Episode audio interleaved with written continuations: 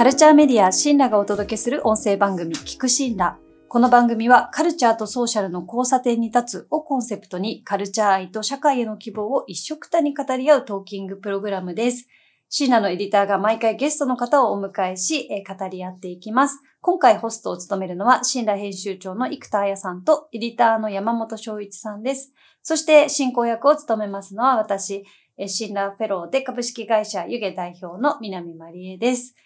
えー前回、タナソーさんをお迎えして、いろいろメディア論だったり、ファンダムについてお伺いしてきたんですけど、最後、あの、ポリティカルコレクトネスっていうキーワードが出てきて、今日はちょっとそのあたりを最後いろいろお話ししていきたいなと思っております。はいで、まあ、生田さんにもちょっと聞きたいんですけど、私も普段このポリコレみたいなことと、うんカルチャーを愛する気持ちのこの塩梅っていうか、はいはいはい。つ伝え方っていうか、うんうんまあ、キャンセル的なところもあるかもしれないんですけど、その辺ってすっごい難しいなと思って、どれくらい正しさを、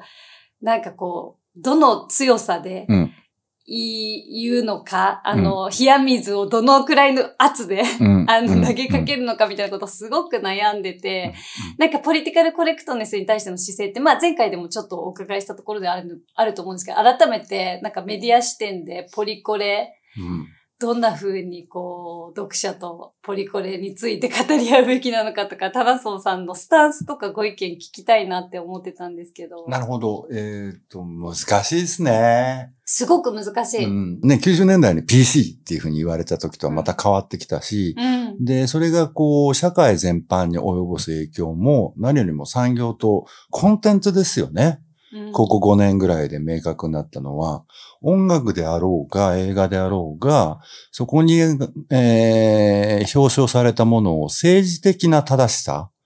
でジャッジするという、そこが一番のポイントになるっていうことになったわけですけど、まあ、ここに限定して言うんであれば、例えば80年代って音楽の世界って、まあ、何よりも技術の革新の時代だったんですよ。サンプラーとか、えーシンセサイザー、デジタルのシンセサイザーとか、まあ要するにその技術が新しくなった音楽が全部変わったっていう。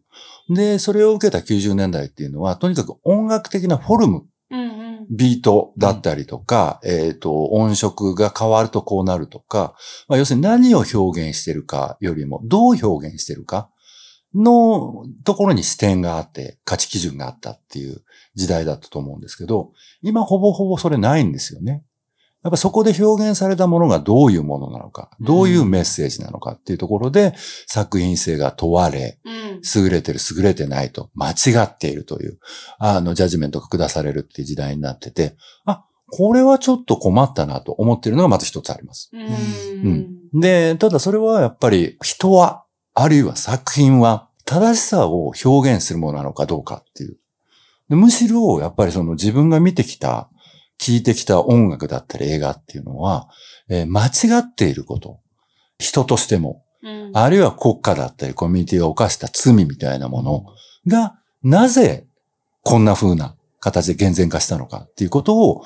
掘り下げていくみたいな。ものが割とアートの、うん。あの、軸だった気はしてるんですよね。うんで、まあ、僕が大好きなニック・ケイブソングライターとかいますけど、彼はまあ、クリスチャニティの問題か、えー犯罪、特にマーダー、殺人ですよね。のことばっかり歌にするわけ。で、これはやっぱり、その、社会の基盤にある人、それぞれの複雑さであったりとか、えー陥りやすい、あの、罠であったりとかっていうことを、やっぱベースに世の中を見て自分の行動を考えてるからだと思うんですけど、うんまあ、割と20世紀までは何百年もアートがフォーカスする、コンテンツがフォーカスするとこってそこだったよねってまず前提であるんですよね。で、やっぱりその、あの、2010年代半ばからですよね。それは、まあ、第4波フェニミズムもあった、えーブラックライブズマターもあった。で、そこの中でやっぱり、間違いを正していくことで、社会を変革していこうっていう。で、要するに、アイデンティティ政治。えーいわゆるその、マルクス主義のことはもうみんなを忘れちゃったと。で、次じゃあ、あの、左派がやることは何だうんうんこの新自由主義の格差社会の中でやるべきことは何だ？弱者は誰なのか？見極めようと。少なくとも犠牲者を増やさないでおこうっていう、まあ、ある意味、いい意味での消極策ですよね。うん僕の座右の銘からすると抵抗は無駄なわけですから。で、それをやらなきゃならないと。した時に、それ別に強者じゃないよねっていうところに向かってる。で、あの、アイデンティティ政治を軸にしたラディカルな動き、PC も含めてがやったことで、さらに格差って広がり、うんさらに分断が広がってる。うん昔からあの、あの、ディバイドコンカーっていうのは、もう何千年も為政者がやってきたことですよ。うんうん弱いものを衝突させろと。したら我々の安定は担保されるっていう。うんそれが今最も高性能な形で起こってるなっていうのはあります。うんただ、やっぱり間違ってるものは正していかなきゃなんないっていう。うんそこのジレンマなので、じゃあ実際にこの7、8年で社会がうまく変わったかどうかっていうものをみんなで共有していく。で、こういう視点とこういう別な視点がありますよっていうことを共有していくっていうのをどういうコンテンツ単位で、うんどういうエピソード単位で、記事単位でやった時にも、その視点をずーっと書き続けるみたいなことで、僕はギリギリうん。向き合ってるって感じですね。うん。なんかそういう、次左派がやることはなんだこっちだみたいな、うん。なんかその流れって、カルチャーシーンには、うん。なんかどんな風に影響してるんですか？インディロックが元気がなくなったのは、彼らが明確に左派だったからですようね。ん。で、インディロックが一番元気がなくなった理由は、要するにチケットマスターを通してチケットを売らないっていうことを彼らが選択したことが一番大きいんですよ。うん。あの、去年の年末ぐらいに、ブルース・スプリングスティーンとテイラー・スウィフトの、えー今年春のツアーのチケットが発売されたのって覚えてらっしゃいます、で、もうテイラーの方はみ、誰も買えなかったみたいなうん。うんうんうん。で、ブルース・スプリングスティーンの方は、チケットマスターがあの変動価格導入したんですよね。だから、ホテルとかと同じで、この日に泊まりたいっていう人が多かったら価格が上がっていくっていう。。で、そのことによってダフ屋を排除しようっていうアイデアだったんだけど、したら、えーまあ全体の20%ぐらいしかその変動価格のチケットはなかったって言うんだけど、うんチケット1万何万ぐらいになったと思います？えー5万。?80 万。ええで、あの、これ、いもう、もう12月頭ぐらいかな。もう大問題です、アメリカ。で、もう、あの、英語圏のエンターテインメント音楽系の記事そればっかで、で、その翌週にバイデンが演説して、やっぱこの音楽業界の占有状態っていうのをどうにかしなきゃなんないみたいなものをアピールしなきゃなんないぐらいの大問題になったんだけど、で、で、日本ってね、あの、チケットマスターみたいなのじゃなくて、E プラスがあって、チケットピアがあってみたいな、バラバラなんですよ。でも北米ってもう、ほぼほぼチケットマスターなのね。で、なおかつチケットマスターが会場とか持ってるわけですよ。となると、パールジャムってオルタナティブバンドがいて、うん。うん。彼らはチケットマスターを通さないとライブができないなんておかしいんだって言い出して、それ用のツアーを組もうとしたの。うん。うん。それやっぱり会場が抑えられなくてツアーできないみたいな。うん。でもそっから始まったのが実は、あの、コーチャラフェスティバルなんですけど、いろんな、こう、組織組織の圧力とか、野号があってうん。今があるんですけど、うん。うんそう、だから、で、インディロックは、要するに、もう、搾取されるのが分かってても、うん。チケットマスターでチケットを売って、ライブネーションに興行してもらえれば、ツアーはできるんだけど、やらないって彼らは決めたわけ。ラップは、オンラインのカルチャーじゃないですか。うんうん YouTube だ、あの、ソーシャルでどうバズらせるか。うんでも、インディロックっていうのは音源はあるけれども、それを携えて、ツアーをすることで育んできたカルチャーなので、うんツアーすることできなくなったわけ。したらもう、あの、自分たちの翼をもがれたような状態なので、うんそれがインディロックの元気のなさなんですよ。うん簡単に言うと。うん一番のポイントは。うんと同じで面、白い。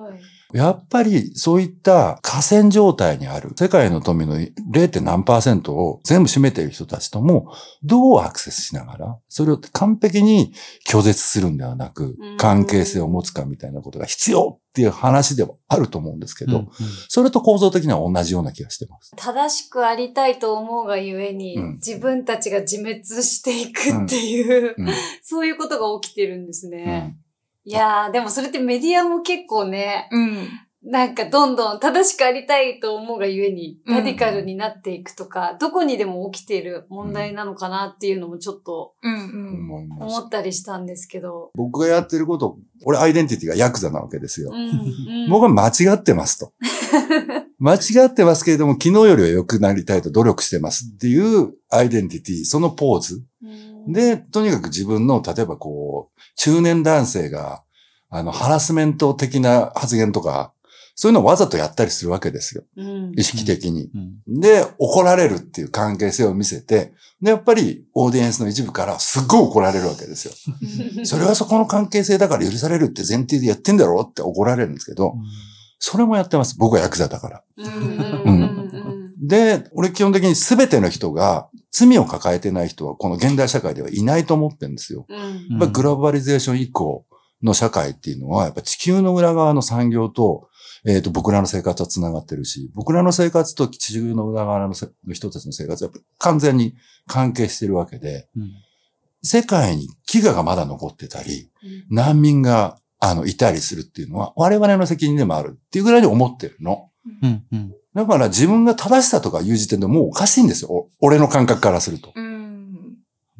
なので、僕は間違ってますと。うんで、間違ったら、それはキャンセルされることも辞さないし、あのーそれはもう、墓場で持ってきますっていう心づもりではいるんですけど、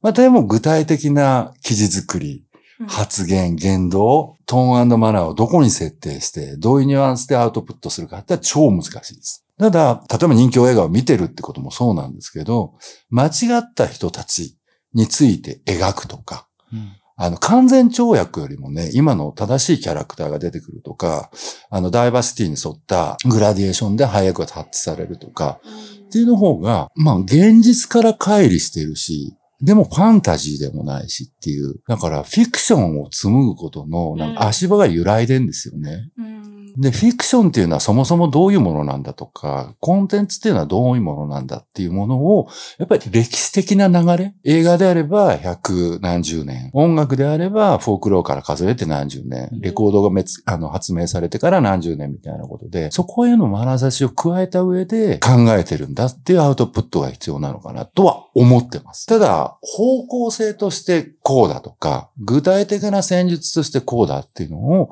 僕自身が見出せてるわけではないですね。で、何よりもそこに見出せてないっていう、分かってないんだとうんいうこともアウトプットしてるっていう、特に音声コンテンツとかでは。うんだからやっぱり明確な解決策がもし仮にあったとしても、それが100人の人間が100人同調しなきゃダメなわけですよね。だったら、えっ、と、とりあえず段階的な共有100人のうち60人が共有できるようなことから変えてみるとか、っていう発想にしかやれないし、自分が自分のじゃあ事業、活動を考えてても、理想ありますよ。音声コンテンツやりたいと思って10年かかりましたから。って思えれば、それと同じように、解決策を早急に目指すっていう態度にも、僕はクエスチョンマークだし、うん自分自身も自分自身を大きく見積もってこれをやらなきゃっていう、あの自分が死ぬまでに原発を廃棄しなきゃとか思わないです。原発必要なのかもわかんないじゃんっていう。技術性はそれでキャンセルしちゃったら終わりでしょっていう。うん技術の発展は担保しつつ、実際には稼働させないみたいな両輪が必要でしょうとか、常にそういうふうに考えてしまうので。だからその簡単な複雑さ二項対立じゃないっていう。うんで、あるいはその段階、カナダのパンコミュニティのメッセージがやっぱスローライオットっていう。で、そこで希望と理想を失わないことの方が重要で、結果を出すことよりも、それを失わないこと、コミュニティが緩やかにつながることが重要だっていうメッセージが、90年代後半にあったんですけど、それも結構信じてるんですよね。うんこのポリティカルコレクトネスの話をテーマ上がってきた時に僕すごい考えていたのは、去年のドクターストレンジが公開された時に、あの、ワンダーの、うんと扱われ方に対してすごい自分は思うところがあって、マルチバースオブマットネスの MOM が、まあマム、お母さんみたいな、なんかそういう、本当にこれ伏線なのかわかんないんですけど、うん。まあその母の狂気みたいなうん、感じで描かれているように僕は受け取れて、うんこれってどうなんだろうなって、すごいもやもやした気持ちがあって、それ記事に、まあ、したんですよね。その、あの、MCU ってどういうふうに女性を描いてきたんだろうかみたいな。うん MCU ってポリティカルコレクトネスに対してすごく向き合ってるうん。と思うんですけど、その一方で視点をちょっとずらしたら、かなりこう危うい部分があったりうん。うん。ってことを一緒に考えたいな、みたいな気持ちがあって記事を作ったんですけど、やっぱそこってなんか上げ足取りみたいなこととか、なんかソーシャルメディアで結構あったりするんですよね。なんかこう、うんうんじゃあこれはどうなんだみたいなこととか、一緒に考えることがもはやできない。感じ？なんか、うん、そうなんだよな。人格攻撃とかも始まっちゃうし、書いた人、書いた人に対する。こいつ何も分かってね、みたいなこととうんか、、なんかそういう体験が去年うん。もう記事としてはすごくいいもの作れたなと思うんですけど、うんうん。それがなんか望まない方向に広がっていくことうん。うんによって、目指していたこととは違う結果になってしまう。うんうん。ポリティカルコレクトネスの難しさって、なんかそういう体験があったんですよね。自分の考えてることも、相手のすごく批判的な反応、記事に対して批判的に反応してる人も、同じようなことをもしかしたら考えてるかもしれないのに、なぜかものすごいこう水と油みたいな感じで対立しちゃうみたいな難しさ。うん。で、相手の言ってることもまあわかるし、僕は。うんうんでも、自分はこう思ってるってことも言いたい。言いたいというか、うん一緒に考えたいからこそ発信したいなと思うんですけど、うんなんか自分がそれをアクションした瞬間に何か争いが生まれてしまうこと。うんよくしていきたいだけなのになんで争いが生まれるんだろうみたいな。うん。辛いみたいな。まあでも、それが当たり前だから、うん、で、やっぱりね、あのフェミ、フェミズムの世界でも、まあ LGBTQ の世界でも、その内側でのテンションうんっていうのは、より明確になってる時代じゃないですか。アイデンティティポリティクスに終わりはないんですよね。ううん。必ず何かをシステムを改善した後に、その改善したシステムの後にまた新しい弱者って生まれるんですよね。だからこれ終わりないんです。うんで、ただこの終わりがないっていう言葉をネガティブに終わりがないんだから意味がないっていう意味ではなくて、この終わりのなさに向き合わなきゃなんないんです。で、うん。その終わりのなさに誰もが向き合わなきゃなんないっていうことを緩やかに10年かけて共有するみたいなことが一つの目的意識ですね、俺は。うん。で、そこに自分みたいな個人とか自分の周りのな、あの、一緒に物を作ってくれてる4、50人の力を合わせたとしても、その中でも圧力あるので、うん。これを簡単にできないことがもう実感としてあるんですよ。うんうん自分たちの仲間と、あを、あの、コミュニティをスムースに風通しよくするのだけでこんなに難しいのに、うん。あの、何か一つ記事が出たら、不特定多数の人に向かったら必ず起こるし、うん。いわんや、えー都市単位うん、国単位で、オーガナイズできるかってできないに決まってっしょ、みたいな。うん。イえイタリアこうなってっしょフランスこうなってっしょロシアこうなってっしょアメリカこうなってっしょみんな無理じゃん、みたいな。うんっていう前提あるんだから当たり前の話なんですよう。んううんんで、この当たり前に自分がやろうとしたことが曲解されるっていうのが前提。で、一つ一つ教訓を、え、一つ一つ傷つき、一つ一つ考え直し、うん一つ一つその、あの自分のプロセスを共有できる、ま、緩やかな仲間を増やし、それは仕事仲間でも、観客でも、うん。みたいなことを積み重ねるしかないですね。ぐらいに思うしかないと思うよ。で、うん。少なくとも、これは言わなきゃならないのは、世の中は良くなってます。うん。100年前に比べたら。今でも資本主義的なね、発展途上国に金のある奴がガーンって産業作って、借金を負わせて全部持ってっちゃうみたいな、うんうん植民地主義と同じやんっていうようなこともまだ起こってるけど、それに比べても、大っぴらな犯罪、国家レベルのね、うん。減ったもん。うん。今も周到な国家犯罪とかもいくらでもありますよ。でも、大っぴらなものはまず減った。まあ、そこでももう大きな問題あるんだけど、それでも、良くはなってんだから、っうん。て思うと、自分が傷ついたりとか、自分が馬鹿にされたりとか、笑われたりとか、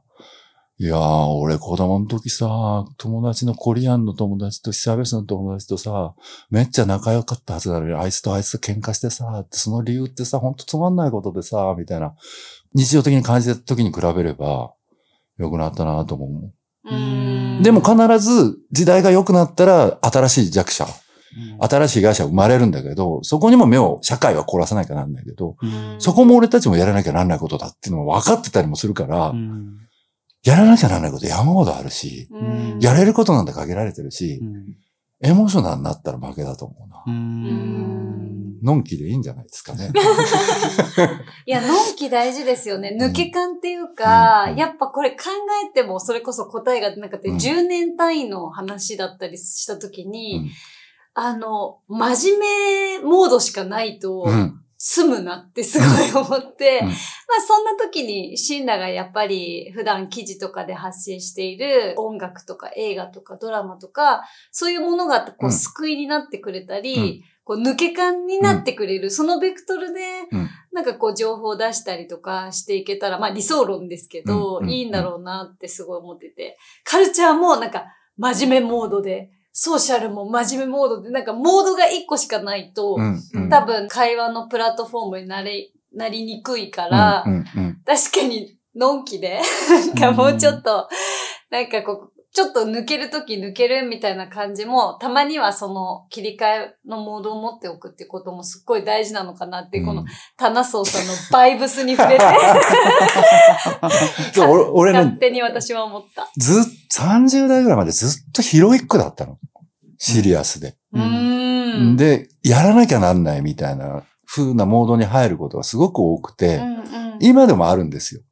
すごい too much serious に、 too much heroic になる瞬間があるわけ。うんで、したら間違ううん。と思ってて、とにかく、これもね、あの、トーマス・ピンチョンの話、ちょろ、ちらっとしましたけど、その V の主人公っていうのが、太っちょの、もう本当に主体性のない男なの。うん。こいつをロールモデルにしなきゃダメだって俺、ある時思ったんです。うん。いい話。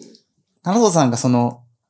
もうエモーションになっちゃダメだみたいな、あの、話っていうのは結構僕も聞いてきた言葉だなと思う一方で、いや、メディアなんだからさ、やれよみたいな。あれこれやってて、これやってないんですか？みたいな。とかなんかこう、すごく感じるんですよね。ある事象を取り上げて、ある事象を取り上げないっていうこともそうだし、うん。ある立場、例えばその、フェミニズム的な考えに対してポジティブに捉えて発信しているはずなのに、ケンドリック・ラマーのあの新作が女性に対して性暴力、うん働いた人をまあ起用しているみたいなことうんをまあ見たときに、うんあれこれって取り上げていいんだっけ？みたいな。思っちゃうみたいな。まあうんもちろんそのあの、ケンドリック・ラマーのアルバムはそこを込みでやってる作品だっていうのはあると思うんですけど、なんかこう、いちいちこう、これまでやってきたことに、今自分がやろうとしてることって矛盾しないかなみたいなうんことを考えざるを得ない。そのそうだね。ポリティカルコレクトネスとか、その社会的に正しいことをやろうとすると、まあそうならざるを得ないし、うんでもまあ一方で自分が正しいとも別に思ってないし、うん。完璧だとも思ってないから、そんなのさ、常に完璧でいられないよって思うんだけど、うんうん。メディアを背負ってるっていうか、メディアの人として振る舞ってる以上は、うん。ちゃんとしろよみたいなうん。目線も向けられる。うんこれやってこれやらないのどうなん？みたいな。うんうんうん。これ、こういうこと言ってたくせに、こういうことするんだ、みたいな。そうだよね。整合感も求められるし、でも、うん、まあまあまあ、整合感はまだしも、その、あれが抜けてるっていう、あのリアクションに関してはこれが入ってないっていうのはありえないってやつね。うんこれを触れてないの。うんあれは無視した方がいいと思います。あ一人の人間が全体の100分の1も把握できないっていうのがもう証明された時代なので。うんうんで、それを、あの、共通項自体も生まれないっていうのが証明された時代なのうん。うんで、うんうんうんうん。あれにこだわってる限り、こだわってる人は相手にしないでいいと思ううな。ん。まあ、網羅することはもはや不可能網羅性は不可能なんだから。うんなるほどな。あの、だから、レディオヘッドってバンド僕大好きなバンドですけれど、彼らが2016年かな残した、あ、ムーンシェイプドプールっていう、あれがやっぱりいろんな今の時代をすごくあの表彰したタイトルだと思ってて、うん